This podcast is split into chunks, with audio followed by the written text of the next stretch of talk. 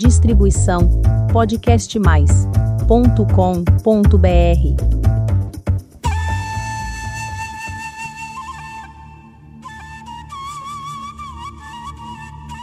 Que bom que você está aqui para mais um episódio do podcast Dança Oriental.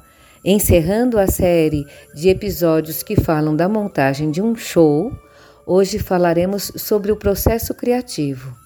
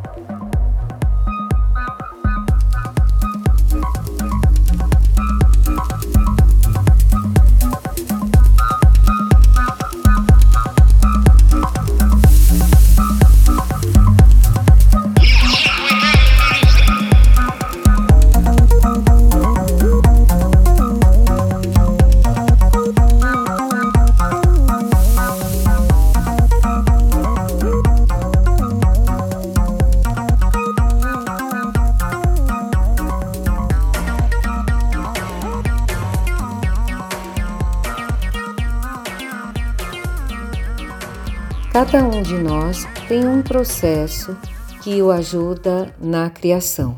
Nós, artistas, nós que temos uma visão ou um olhar diferenciado sobre as coisas. Às vezes é um olhar crítico, às vezes é um olhar de admiração, é o sonho, é o amor por alguma coisa que te inspira e você às vezes vê uma exposição, ouve uma música, lê um livro, alguém te conta uma história você vê um espetáculo teatral. Tudo isso te traz para essa função que a arte exerce sobre o processo criativo. São tópicos que têm relação com direção de arte, com o que você faz com o seu show, a sua direção artística também, que é diferente da direção de arte. A direção de arte trabalha com a composição visual do espetáculo, e a direção artística é a composição geral do espetáculo, desde a ideia até a realização. Fundamentalmente, a caracterização de um espaço cênico tem relação com a direção de arte. E a direção artística tem, além dessa caracterização, tem a relação com o intérprete, com a música, com a história, com a dramaturgia. Ela engloba todos os conhecimentos diversos desse universo. Muitas vezes você consegue conceber um espetáculo a partir de um foco. Às vezes você fala: esse ano vou trabalhar uma linguagem bem específica, ou às vezes até uma cor. Você não sabe por quê, mas você tem aquela sensação, aquele feeling que o espetáculo vai ser bem bonito se você for por esse caminho. Esse é um caminho do processo.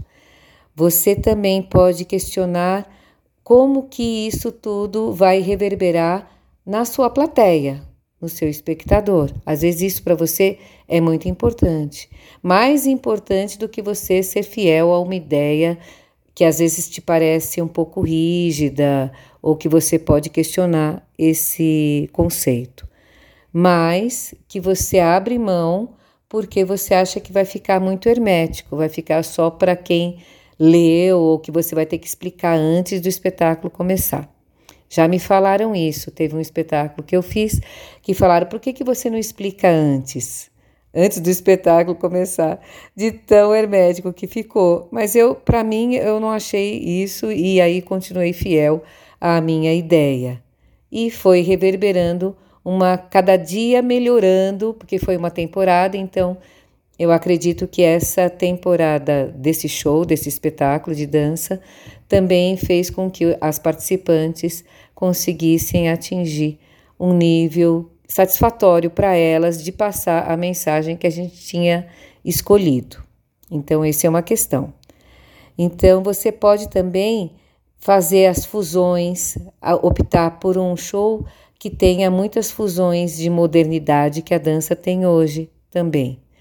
Mas vamos voltar lá para o processo criativo. Como é que você destaca pontos importantes. O que te aciona? Qual é o gatilho que te aciona o processo criativo? Que você de repente tem uma ideia e tem uma necessidade louca de escrever a respeito. Tem isso também. Você às vezes anota uns tópicos e depois você volta para aquela ideia. Então o processo ele pode ser bem difícil de definir qual, como é que por onde que você vai, porque ele se refere a, a, aquela maneira da pessoalidade, do que a pessoa tem, aquele gatilho mesmo que você apresenta essas novas ideias, de como você é, chega em casa inspirada ou aquilo te aciona. Às vezes você precisa só se aquietar, meditar, silenciar, para depois você pensar realmente o que, que vai frutificar aquela ideia, solucionando problemas também, que você, às vezes, uma ideia parte de alguns tópicos que podem dar errado e você sente necessidade de aquietar um pouquinho o seu coração para que isso funcione é, naturalmente. Como eu falei no começo da dramaturgia, existem tópicos, ideias que muitas professoras fazem com relação aos temas dos shows. Muitas, muitas mesmo. Então, elas vivem voltando aos mesmos temas mas fica recorrente, sabe? Mas isso não tem problema. Não quer dizer que você está sem ideias ou qualquer coisa assim, porque a partir desse tema você vai fazer do seu jeito o que você tem no, a, a mão de obra que você tem com o seu grupo, né? Todo esse grupo que vai te ajudar dentro dessa criação. Então não importa essa questão do tema. O episódio de hoje eu estou querendo que você descubra qual que é o momento onde você percebe que você se torna mais criativa, que aquilo vai te dar uma uma ideia muito boa, às vezes é uma postagem de outra colega, de uma outra professora, às vezes é uma apresentação que você viu e ro as roupas que as pessoas usaram te inspirou. E aí a partir daquela roupa você vai para outro caminho. É como assim, roupas de grife ou de é, desfiles, que você fala dentro da sua simplicidade, você fala assim: ah, isso aí eu não usaria nunca. Mas aquela roupa não é a roupa de uso daquela coleção daquele estilista. Aquela roupa é a, só a inspiração da coleção que vai ser vendida nas lojas e que as tecelagens fizeram os tecidos e que foi descoberto que seria o caminho mais legal da moda daquele período, daquele tempo. Então eu fiz, participei de uma equipe de, do São Paulo Fashion Week, por exemplo, que fizemos roupas de papel para um estilista, que era o John Nakal.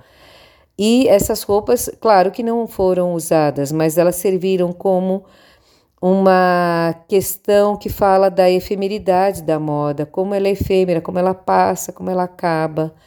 Então, no final, até as, as modelos rasgaram as roupas e as roupas deram muito trabalho para serem feitas.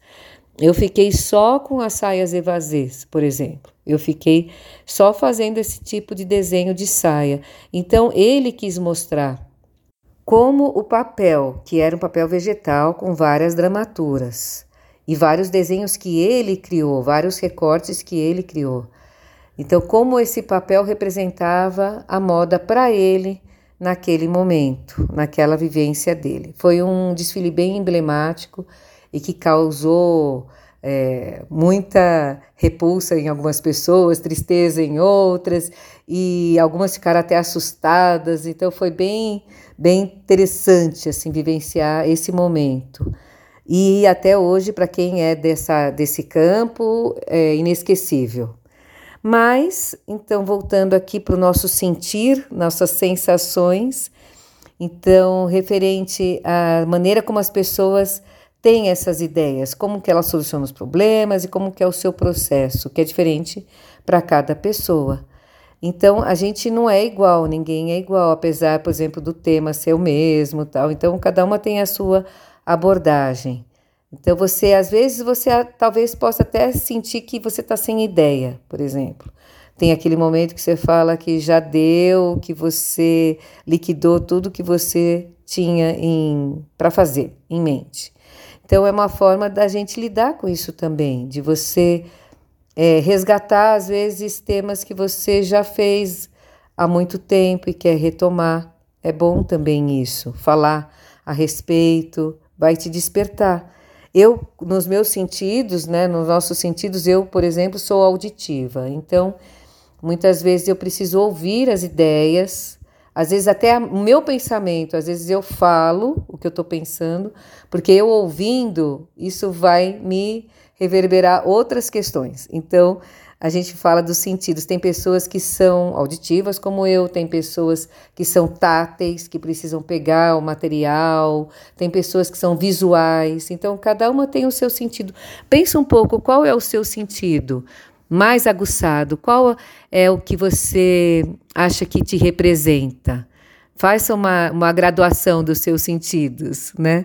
Do olfato, às vezes é o aroma que te busca nos mais profundos sentimentos, também na memória, na infância, no amor, numa situação que você viveu e que te traz essa nostalgia. Então, buscando sempre adequar espaços e momentos para facilitar a sua vida e o seu processo criativo. Muito legal você saber qual que é o seu processo, que você não é igual a outra pessoa, que você tem o seu momento para criar. Então são várias etapas. Então preparar o ambiente é uma etapa para você falar não, hoje eu vou pensar a respeito. Compositores, por exemplo, eu já ouvi falando em depoimentos que no meio da noite acordam inspirados e outros que não, que são mais metódicos, que tem que sentar e trabalhar mesmo, ir e voltar nas eh, notas e na, nos textos também para quem faz letra de músicas ou poemas, essas coisas. Então, a preparação é a coisa mais fundamental, eu acho, preparar a mente, o espaço para isso. Outra coisa é você ficar macerando, pensando a respeito, esmiuçando. E para você ver, anotar coisas, ler, se munir de material que te inspira, por exemplo. E aí você tem essa questão de tive uma iluminação, tive uma, uma ideia. Aí você começa. Verificar depois é outra etapa para você sair desse estágio da, da empolgação e ver o que realmente é possível ser feito, porque às vezes você tem 10 mil ideias por minuto e para realizar mesmo fica mais complicado. Então você vai eliminando as questões. Então esse já é um outro estágio. Então você vai coletando informações, vai preparando a mente, vai fazendo as conexões entre essas ideias e depois você vai pensar, por exemplo, polir essa ideia para ver se você, é, se o seu público aceitaria essa ideia, se ficaria muito complicado, como eu falei no começo. Então, como é que você ativa esse momento, por exemplo, esse processo criativo? Qual que é a sua tendência natural de trabalhar esse problema ou esse momento? Não é um problema, é um momento que você está vivendo. Então, para trabalhar essa ideia criativa, como é que você, para você não se ver num beco sem saída, sabe, sem saber para onde ir, então como é que você resolve isso? Então, é, é, às vezes as próprias alunas dão ideias na aula, né, de, de vontades que elas têm, que às vezes elas querem dançar com tal elemento ou que gostam de determinada música.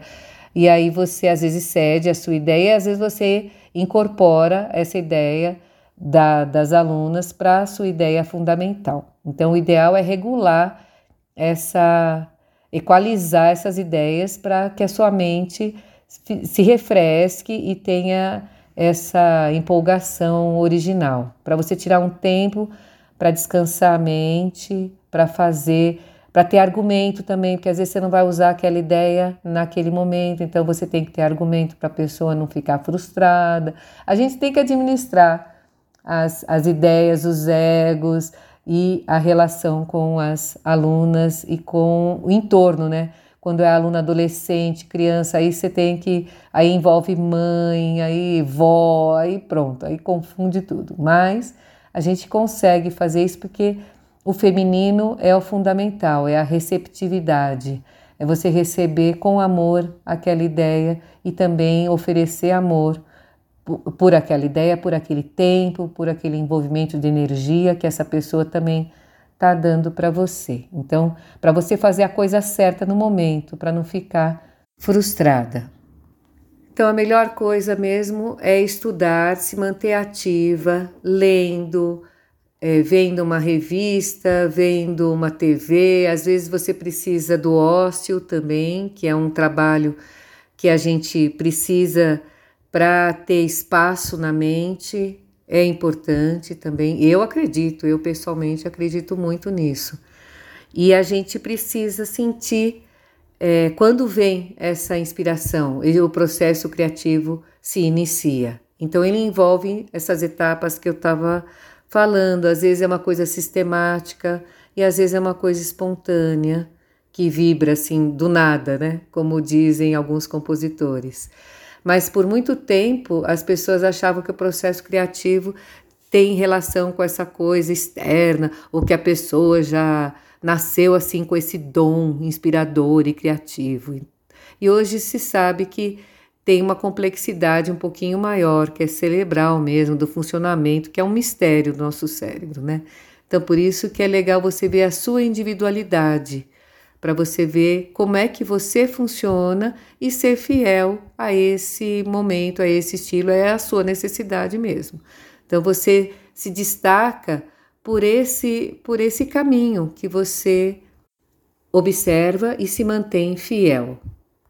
A imaginação e todo o que você consegue captar dentro do seu intelecto, da sua criatividade, da sua reflexão, então, se munindo de ideias e de materialidades, isso é muito legal. Isso é científico, é como juntar alquimia, sabe? Juntar vários pontos para você mexer tudo isso e fazer a sua mágica, conseguir fazer o seu caldeirão da criatividade, da habilidade e gerar outras ideias que vai ficando para o ano que vem, vão fazer isso e dependendo da sua vida, de como a sua vida segue, você vai transformando.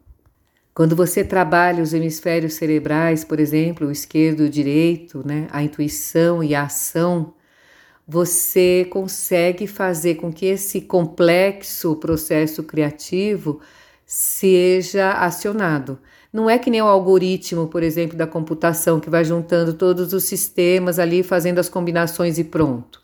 Não é com essa simplicidade toda, não ele é complexo e você assumindo isso, você consegue é, pesquisar o seu tempo e entender que você precisa daquele momento para se preparar, para estudar e para reverberar essa ideia. Então, esses três momentos ou quatro, assim que você vai descobrindo que é a realização para você, para ganhar forma mesmo, para a ideia ganhar forma.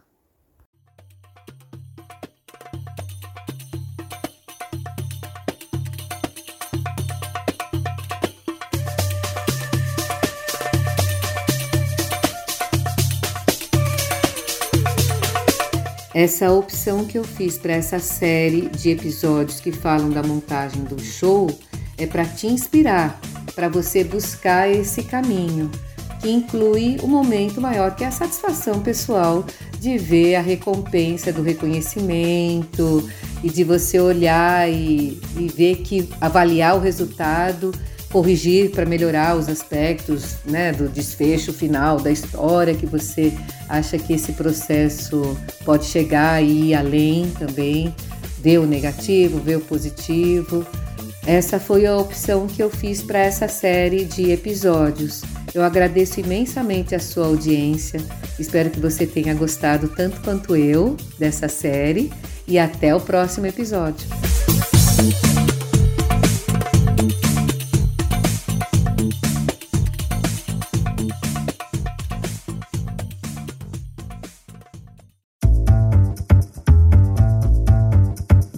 Distribuição podcastmais.com.br